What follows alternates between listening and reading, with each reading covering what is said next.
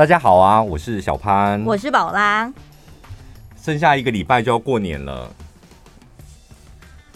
心情怎么样？很好，我很期待。我想快点，快点，我需要放假，好痛苦哦。可是过年前特别忙，但是你把所有的代办事项一项一项完成打勾的时候，你不觉得很满足吗？没有，我只我只有看到一项一项的款项汇入我的户头，我才会满足。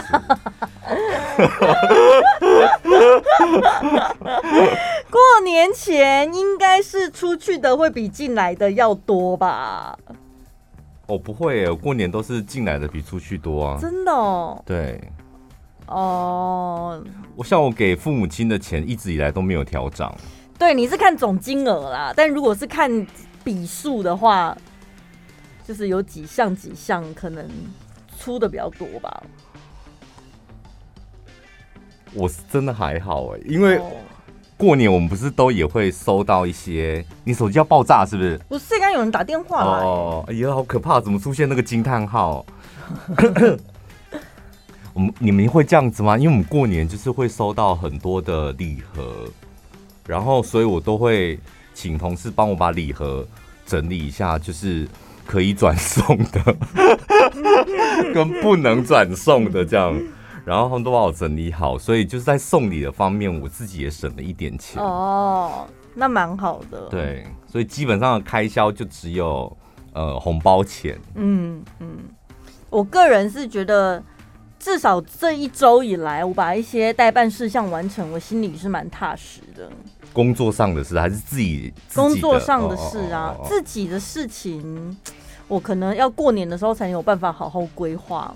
对啊，过年这么长，我就决定我我光想到过年，然后又没有任何的规划，我整个人就嗨起来了。对我也是哎、欸，我就想说没有规划的假期哦。我希望我今年就是可以好好想一下，一整年十二个月到底要干嘛，不要像以前一样懵懵飙飙。懵懵飙飙的世界，那谁的歌啊？一个台语。不知道，你突然唱出来还问我。懵懵飙飙。我都不知道这还有一首歌呢，好像是罗时丰还是杨宗宪的男生的哦。对，好哦。但我过年前我应该就是走一笔年终奖金会入口袋而已，没有其他款项了。哦，但年终奖金你是因为我有询问了，我们今天要讲一下年终奖金怎么分嘛？然后问一下同同事，就是哎，那你们年终奖金你会怎么规划？嗯，一般的职员，然后高到像经理的，然后还有像做呃财务的，像我们公司的会计什么，我都去问这样。嗯我问了十个人，十个人说不知道哎，而且都左手进右手出，然后我就想说，哼，你们这一介屁民都不知道如何理财规划，就去问了我们的会计哦，然后说那你会怎么分配？这样说磨啊，磨的分配呢，连会计也没在分配的哦。哎，你问这个问题也是，你问我的时候，我心里想说，哈，年终奖金我真的。就是好像就是存进银行户头里就这样而已，然后要包给爸妈的红包领一点出来，扣，扣掉这样。然后然后再来就是过年期间，如果你想买什么东西，出去逛街或干嘛，然后就可以觉得，哎，那我可以买什么？比如说买新衣服或新鞋子这样。嗯、其他的就是继续放在银行户头，就这样子，也没有任何规划。这样就规划了啦。啊？大家为什么要把规划想了？规划一定要想成怎样买一张股票或是什么买一 买一笔基金什么的？因为放在银行户头，你感觉就就只是放在那里啊，这算一种规划吗？算了算，因为毕竟年终真的不多。哦、只要把想你们，我们又不是那个长荣的、啊，并不是大部分的年终都是几百万的，很少啊。那所以那一些讲左手进右手出的，应该都是妈妈们吧？是不是？对。缴什么小孩的学费吗？小孩的学费、红包，他们可能父母亲身体健康了，可能就四大包了。哦，对。对啊。对对对。所以父母亲的就是不要调涨啊，不是吗？对。所以大致上每每月每年的年终，大概大家都猜得到自己可以拿多少。那红包又。数又没有没有增加减少。哦，对耶，那你送送的出去好像差不多不完呢。搞不好就是有一些长辈可能就离开人世间，当时很难过，然后到过年的时候又觉得谢谢你，让 我省了一笔。有一些媳妇是有这样说。你今天算是蛮委婉的哦，哦，大过你快到了，想留点口德是不是？不是，我想不然我怎么讲？就是有一些人他们很谢谢，就是爸妈还有公婆部分死亡，就要怎么讲？我怎么讲都不对啊。哎、欸，我还特别上网找了一下专家，告诉大家年终奖金要怎么花。嗯、的确，其实不用想的太复杂，你就分成三项就好了。第一个当然要先还债，然后 cam 几没让 cam 贵你啊。有债的真真的要还，不管你是车贷、房贷、学贷、卡债，甚至是我觉得我个人现在身上没有什么债务，但是我会把包红包也放入债务这一项。是吧？你因为你这些钱一进来，这个算债务呃可以。对呀、啊，你就是要赶快把它花出去、啊。我个人觉得哦，就是你你看你的债务嘛，超过利息超过两趴的，嗯、非得要先还。嗯、那利息两趴以下的，如果有些人就讲按度你你都按月还款，倒是还不急的。但如果超过两趴的，我个人真的觉得有点高，趁现在赶快还，有债务的先还。对，再来第二项就是储蓄了。像以前我们常常跟大家讲，你生病要留一笔救急的钱。嗯、如果你真的每个月金价喜。就拍鬼，没有办法多余的钱来存下来，那你就是趁年终这一笔，你就要强迫自己存下来，或者是你的退休金、买房基金、旅游基金什么的。想太多了，你年终没这么多，你就是要拨一部分的年终奖金存下来，就像我刚刚讲的，就放在银行里这样子嘛，你就不要动它。这时候收音机旁边的妈妈宝拉。哦，就在昂包你敢摘，而且包红包也要跟妯娌之间这边互相较劲，很麻烦，因为他们很麻烦的一点就是，比我家三个小孩，他们家两个小孩，嗯，那先包今年到底谁要先包？先包先赢，你知道？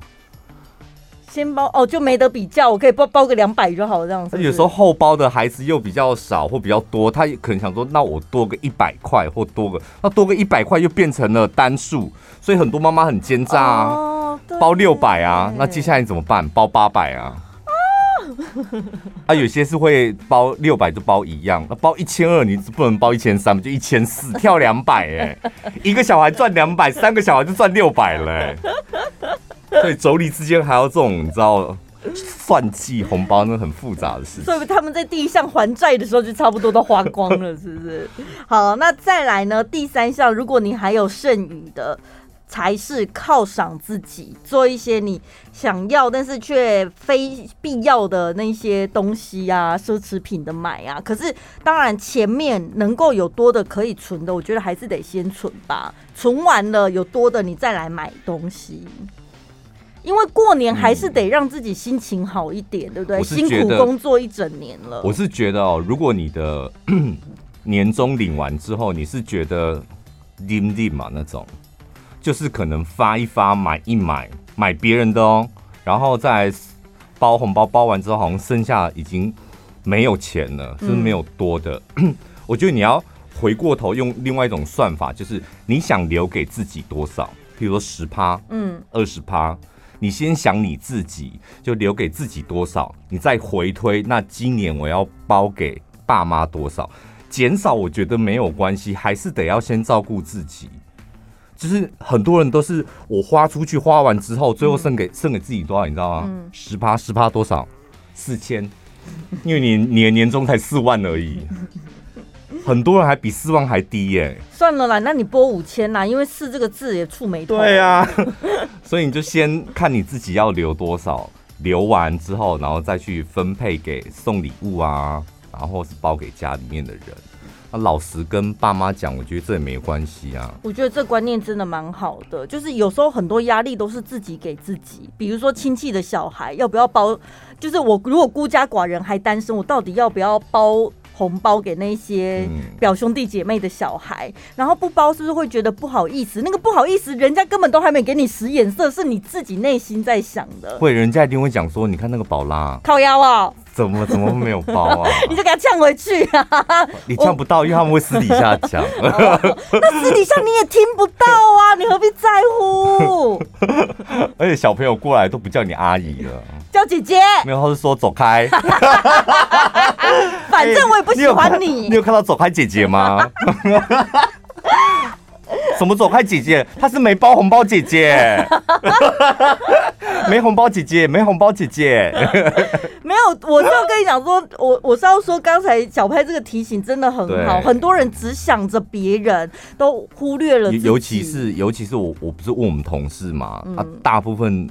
百分之九十都妈妈嘛，每个妈妈都是年终干我什么事？我想说，难得有一笔就是额外的，对，就为什么 不先留一点给自己？嗯，啊，大家都想，大家的理由都是一样啊，就是要包这么多啊，谁说一定要包这么多？法律又没规定，你又不会被抓去关。对啊，然后留一点给自己，像我们家，我们家的现在处于的阶段是，大部分的儿子女儿都还没结婚，嗯。所以呢，大部分的爸爸妈妈都还没当阿公，所以你想想看，然后大部分的公婆长辈。死亡率偏高，就是你知道，他们就处在于他们对上不用再包了，呃，对，但是他们会收到各式各样小孩、子女的、子女、干儿子、干女儿什么的的红包，所以他们呈现在呈呈现一个非常富有的状态，对，就是一个过年到，他们呈现一个非常丰沃的状态，所以你反而更不用有压力，对不对？你偶尔减少一下没关系，就是所以我就会照我们的我的算法，比如我想留多少，然后留完之后给自己的。然后你再去分配给红包什么，但是有一些长辈因为关系比较好，就会包比较多嘛。嗯、但是我们家过年还有一个搬回一城的行程，那叫做打麻将。所以你看哦，就是那个心态，我们家的小孩每一个都都是一样。我们我们家风气是这样，我们包红包是蛮大方的，给长辈是蛮大方，但是我们都会约打牌。而且你就看每一个小孩，像我表弟、我妹、我弟什么，大家都一样，在牌桌上可说是杀红了眼，那个脸上的表情就说就是红包还我。哎、欸，是不是你要有这个心态，反而在牌桌上无往不利，那个气势才会出来？就是有这种心态，在牌牌桌上反而输更多。我讲真的，你不觉得牌桌上讲求的是一种心理素质吗？嗯，就是你看长辈哦。他手头上的本金，这不是我的本金，这是儿子女儿给的，这不是我的，输掉也没有关系。你知道他无所谓。然后现在呢，牌桌上面的小孩他已经付出一笔钱，他是想把那一笔钱赢回来，那个得失心之重。对，我跟你讲，很多判断错误，很多该冲的牌不敢冲，不该冲的牌守的死死的。今年会不会牌桌上大家手机一打开，全部都是那个美轮明宏啊？换了那个桌面帮大家招财。那留我刚刚讲说，就是留给自己，看你要留多少了。哈，就留完自己，就是就打牌啊。嗯，maybe 还可以翻翻倍啊什么的，赌一把还可以赌回来什么的。对。然后你要买东西给自己也是可以，然后花完了。也没关系，然后有多的就存起来，就这样。嗯，但是呢，也要提醒大家，呃，其实简单的三个方向嘛，还债、存下来，或者是呃回馈自己、犒赏自己。但是有有一个错误的观念，就是大家千万不要想说，我把这笔年终拿来投资理财，不是说投资理财不可以，只是说你不能够一年就只想靠着这一笔，然后一夜致富。投资理财应该是平常就要做的事情，你每个月都应该要规划，每月提拨积少成多嘛。那、啊、如果一年一笔，然后这一笔又是不可去。预测的不确定的收入，哦、对不对？你们想说一年我就理财这么一次，那你当时在喝呀？可以哦，我像我也是这样哎、欸，真的吗？我的美股就是一年投一次，哦，大致上就是这个时间点。但是你的投资并不是只有美股啊，对，你有其他东西。我是说你不能什么其他东西都没有，哦、就只有靠这一笔，那不行。我还是觉得可以耶。如果你是投资的话，没关系，就这一笔就把 all in 进去没关系啊。嗯、因为老实讲，真的不大啦。如果你的年终是那种，像我上礼拜跟那个新竹的同学去吃个饭，这样他的年终就两百万嘛。嗯，那你那种两百万的，你你可能真的得要认真的思考一下，投资啊，然后放哪里或怎么存这样。对。但如果是十几万、二十几万，我觉得那真的还好。那个你有剩的，你要买一个标的，你就。一次进去，我觉得这样可以，就利用过年这个时间，然后就不要理他，明年再来看这样。他就有点像是你最后就是该还的还完，该存的存完，然后最后拿去消费的一笔钱。对，因为因为我跟你讲，你平常平常能做的是什么？不就是定期定额吗？对啊，就是平常如果你平常是守纪律的哦，就是你有这么做了，那能够有大一大大笔一点的投资，不就是趁现在多一点钱？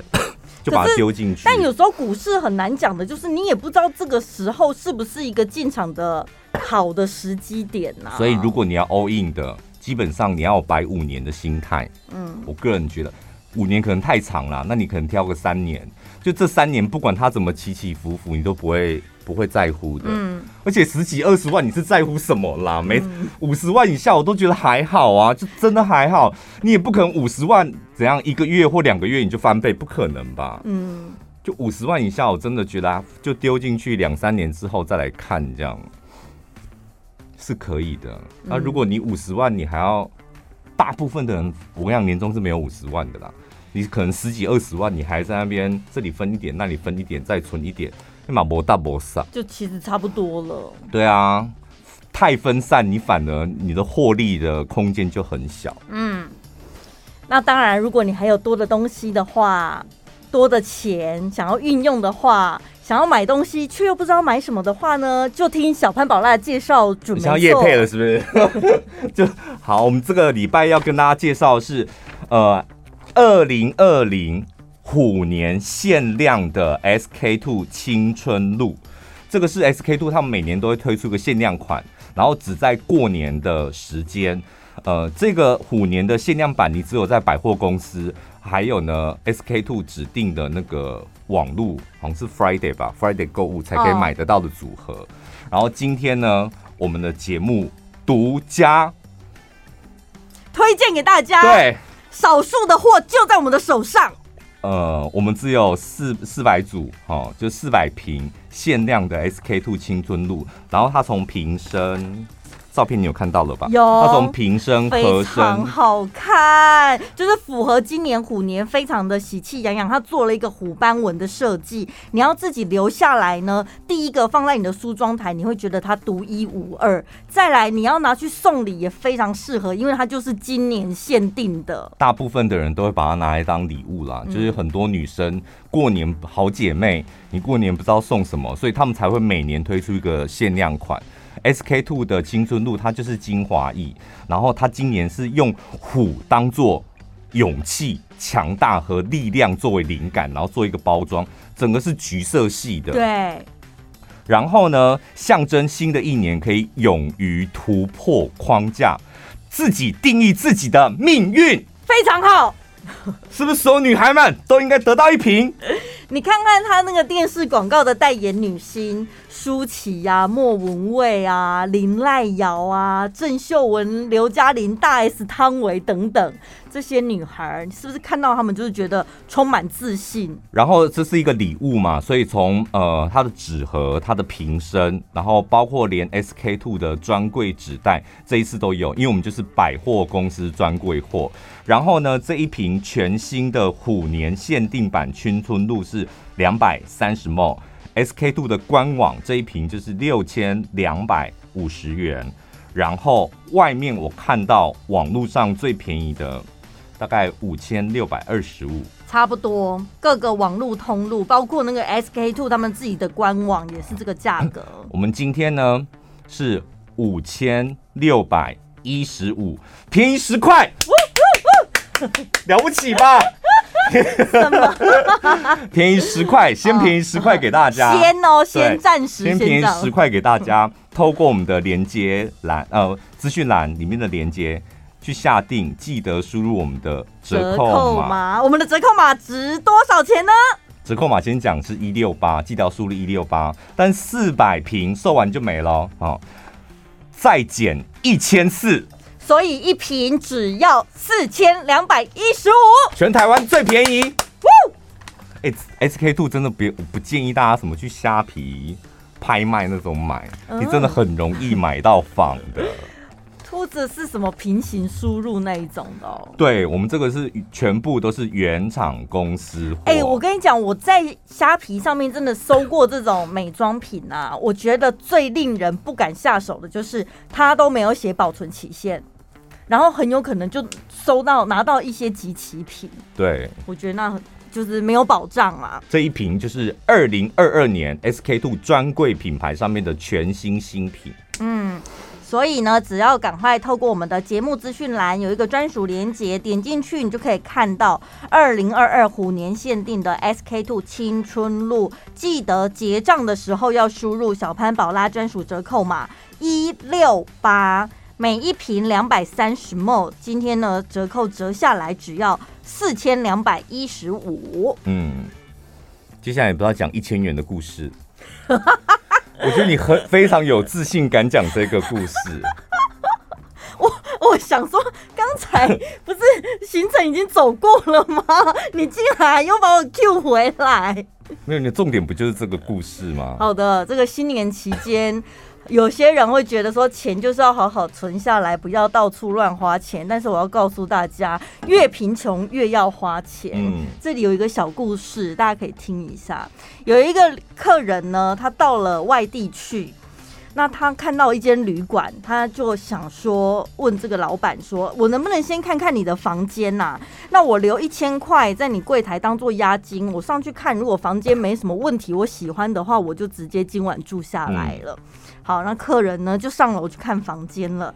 这时候旅馆老板不就是拿了客人的押金一千块了吗？他就趁着这个客人看房间的时候，赶快拿着这一千块到隔壁的猪肉摊那边呢，跟他讲说：“哎、我之前欠你的肉钱还你呀、”这个猪肉摊的老板拿到这一千块之后，赶快过马路，拿着这一千块呢，去找了那个猪农养猪的，说：“我上次给你买那只猪，欠你的一千块，快还你啊！”这个猪农呢，拿到了一千块，又赶快跑到他后门这个卖饲料的说：“哎呀，我们家的饲料钱还欠你一千块呢。”卖饲料的这个老板拿到了一千块呢，赶快跑去了这个 客栈吧？不是，他跑去。那个酒店，嗯、酒店小姐那边说：“哎呀，我上次在你这边喝打炮是不是？喝酒 喝酒的酒钱，酒店不是要打炮吗？怎么喝酒，的酒钱一千块，快还你！然后呢，这个酒店小姐拿到了一千块，赶快跑到了旅馆，跟老板说：老板，我上次在这边睡一个晚上的一千块房钱还给你。这个时候，刚才付了押金的这个客人看我们房间下来喽。”他跟这个旅馆的老板讲说：“老板，你的房间我不喜欢，那你一千块的押金还我吧，我走了。”嗯，所以客人就走了。对，客人也没付钱。嗯，但是这个小这一条街上所有的，包括旅馆老板啊、杀猪的、养猪的、卖饲料的，还有酒店小姐，他们的债务通通还清了。独独只有一个小潘宝拉的听众朋友没有还清，因为他。花四千两百一十五 买的 SK two 钱还没付，但都不够。什么？哎呦，大家都一千，我没有啊！我欠我负债还有四千两百一十五。什么意思？你以为听完这段小故事你会得到一千吗？不是，就是说资金要流动，才有办法促进经济发展。以前我都听不懂那到底是什么意思。嗯，你看这一些人，旅馆的老板、杀猪的、养猪的也好，他每天认真的工作，他们现在每个人身上不是都有一千块的债务吗？他可能要努力工作一个月，好，慢慢的省钱，他才有办法还清这个债务。但是今天有一个人出来了，他促进这个资金流动，绕了一圈，你看一个晚上，搞不好在一个小时之内，这些所有的人债务都还清了。那如果这个人没来呢？那没办法，大家还是得要继续工，对，继续等，对，就是继续努力工作，所以才说为什么大家手头上有钱的时候，不要只是守着，变成守财奴。三不五时，你规划一下，能力许可的范围，你出去花个钱，才能够让大家一起变有钱。嗯，其实这个这个故事就是可以讲的地方真的很多，譬如说那一个来。来客栈住宿的人，嗯，你也可以把它想成银行，嗯，你看哦，如果这一个村庄卖猪肉的啊，然后酒店小姐啊，然后客栈的啊，杀猪的，如果他没有这一个人，就是来住客栈，或是没有一间银行，你知道他们的负债每个人都负债一千块，对。但如果你把把这个客人想成是一间银行，他可以银行哦，你们都负债一千块，是不是？那我可以借你们两千块这样。一千块拿去还债，那另外一千块就是利息，那你们可以可以分二十年还，嗯，然后你看是不是就解决了镇上所有人的债务问题？然后他们因为他们还了一千，可是他们还背了一千块的利息要给银行的嘛，所以在这十年当中，他每每个月可能要付五十块，所以他就得要认真去工作养猪的啊。然后妓院的啊，然后开旅馆的啊，杀猪的，认真去工作，所以就促进一个经济的循环。对啊，所以怎么想，就是花钱，它都是一个正向的循环呢。然后还有就是这个故事，上次我们老板跟我们讲说，这个故事其实它的隐喻的一个通膨的问题。嗯，那个人其实就像是银行，所以大家都欠钱，是不是？大家都没钱。死气沉沉，因为不可能还债嘛。然后因为你都欠了钱，你也没办法去买原料来养猪，所以猪也你卖不了，养不了嘛。对对。所以我这时候就干嘛印钞票？嗯。所以印钞票让大家都有钱，然后大家拿到钱了很开心，我可以养猪了，我可以杀猪卖猪了。慢慢的，慢慢的，啊，我消费力也变高啦。所以你看买猪肉的钱也变贵了。所以呢，我客栈的房价也要提高。啊！我客栈的房价提高，你看那个酒店小姐，她去客栈要做生意，所以我每本来一次是一千块，接下来变成一千五，所以大家就把价格慢慢的垫高，这个就叫通膨，通膨就是这么来的。对，我就是用很简单的比喻，这样 很多人说啊，台湾现在物价涨很高，台湾算是温性通膨，嗯，就还是慢慢的、慢慢的，只是新闻都喜欢把它讲的一副。很很可怕，很夸张的样子。因为最近这一个月，真的看到各行各业就是此起彼落，一直在涨价。说真的，什么叫做恶性通膨？大家应该也看过一个新闻，就是新巴威，新巴威那才叫做恶性通膨。就这个国家欠了很多钱，那他怎么还钱呢？他就是再去其他国家借钱，然后一边借钱。借钱来还钱，借钱来还钱。后来有些国家发现，辛巴威这个国家他根本赚不了钱，而且他到处在借钱，他们里面又没什么生产能力，所以就不借给他钱，不给不借给他钱，可他还欠很多债怎么办？他就印钞票，自己印，自己印，他就自己印钞票来解决欠钱的问题，然后就自己印印印。印到最后就变成恶性通膨。对，因为物以稀为贵嘛。三百兆的辛巴威币可以买什么呢？买三颗鸡蛋。这个叫做恶性通膨，所以我们还没到那个阶段，嗯、我们现在都是温温和的。就是他们的钞票变得很不值钱，那个面额太大了。对，这、就是从刚刚那个一千块的故事可以。可以延伸的，那我们是不是可以说我们的经济比韩国好？因为韩国动不动都几千几万在算的。唉，我们的经济，还有日本也是啊。我们的经济，我老实讲，真的没有韩国、日本好。我们的面额比较低？那那不能，那不能这样子比啦。大家大家比的都是比跟美金比这样。哦哦哦。对，所以为什么美国印钞票会影响全世界？因为美国是全世界信用最好的国家，嗯、是吧？嗯，没有人会觉得美国会倒吧？没有，没有啊。但是其他国家，大家会觉得、嗯、哦，你有可能会倒哦，或者你不够大。嗯，你看，所有全世界最大的科技公司都在美国，嗯，所以他可以大量的借钱跟印钞票，然后大家会跟着他走，所以他的决策很重要。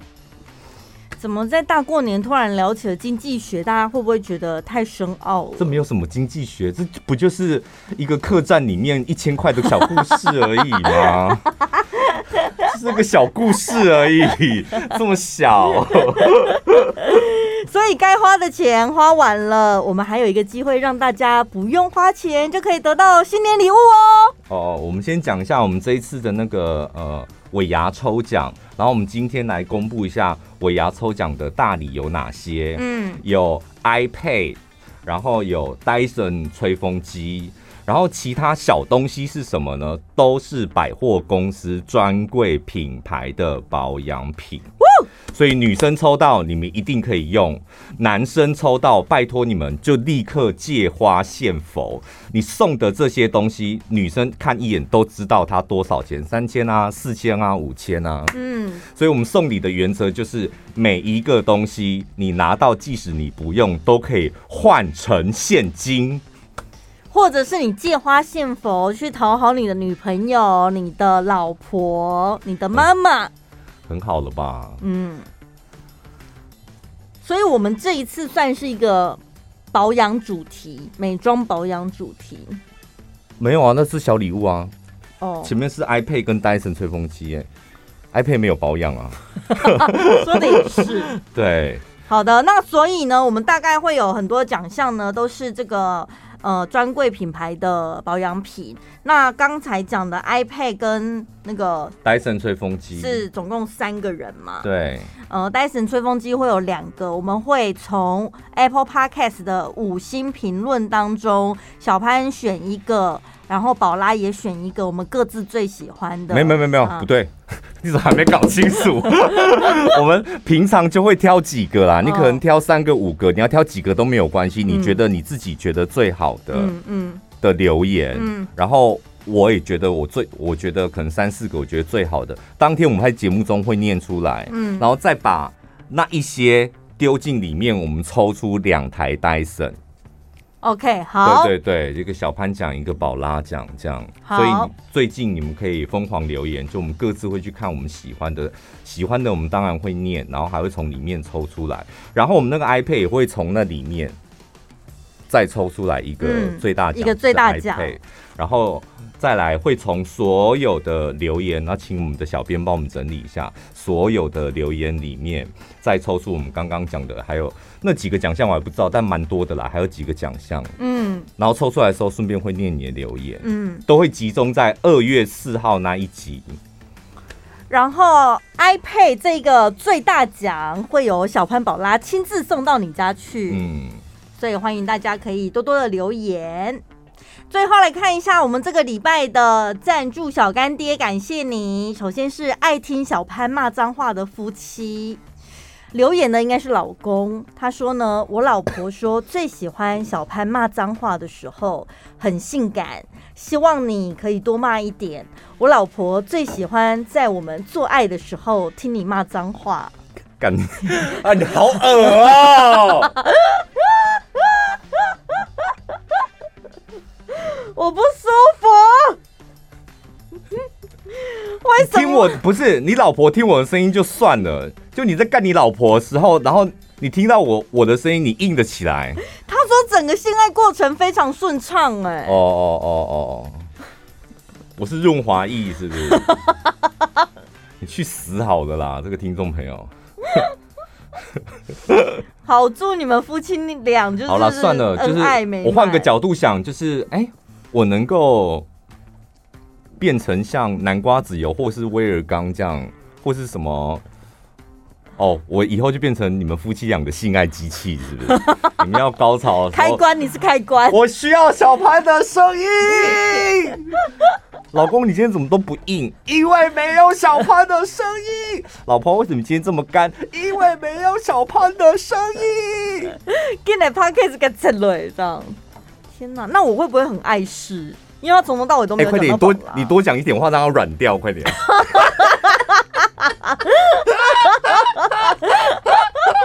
操你妈！宝拉骂脏话就没有帮助吗？可能要温柔的声音吧。温柔的声音，可是你骂脏话也很凶啊。我骂脏话还好啊，那有时候都都都演的，也没有什么真心的骂脏话。祝你们夫妻俩就是幸福美满了。再来，下一位是关他说呢，他赞助金额八八八，象征小潘呃小潘宝拉 跟他自己呢，在二零二二可以发发发。这几天在做家事的时候，一直重复听到。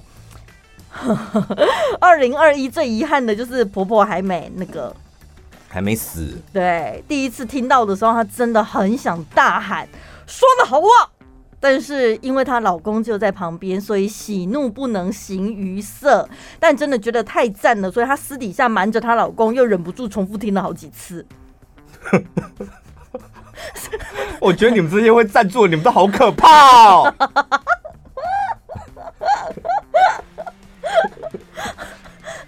我觉得他们的行为模式真的是好匪夷所思哦。好像是来自黑暗世界，你们还记得那个中华一番吗？那个料理王，他们就是黑暗世界的料理王，然后跟现实，你们好像来自黑暗世界的。然后关他说他想要认真的问，如何可以请小潘喝咖啡？因为我们对投资理财跟房地产都很有兴趣，也很爱看房，嗯、同时也好想要亲眼目睹小潘的风采，跟你请教一二。他现在把你当房仲了哦，八万八千八百八十八，我也不会去。八十八万八千八百八十八，maybe 我也想去跟你聊一聊。你把自己比喻成像巴菲特一样，对不对？不是，没有，我不是巴菲特，不要你不要这样子，有点害死我。一次的饭局，大概我是练财小潘呐、啊。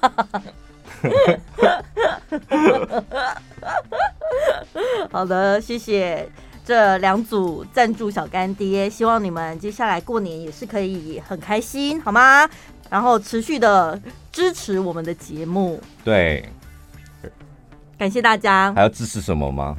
多留言呐，哈、嗯啊，就是最近，因为我们我们二月四号那个就是下下过年的那个礼拜，差不多剩两个礼拜了。对，然后我们二十五号就会截止，因为我们差不多二十五号左右就要录过年的 podcast。对对对，所以趁这几天赶快上去留言，我们非常希望是真心喜欢我们的听众朋友。然后从我们手上把 iPad 啊，然后还有 Dyson 啊给拿走，这样没有错。拜拜。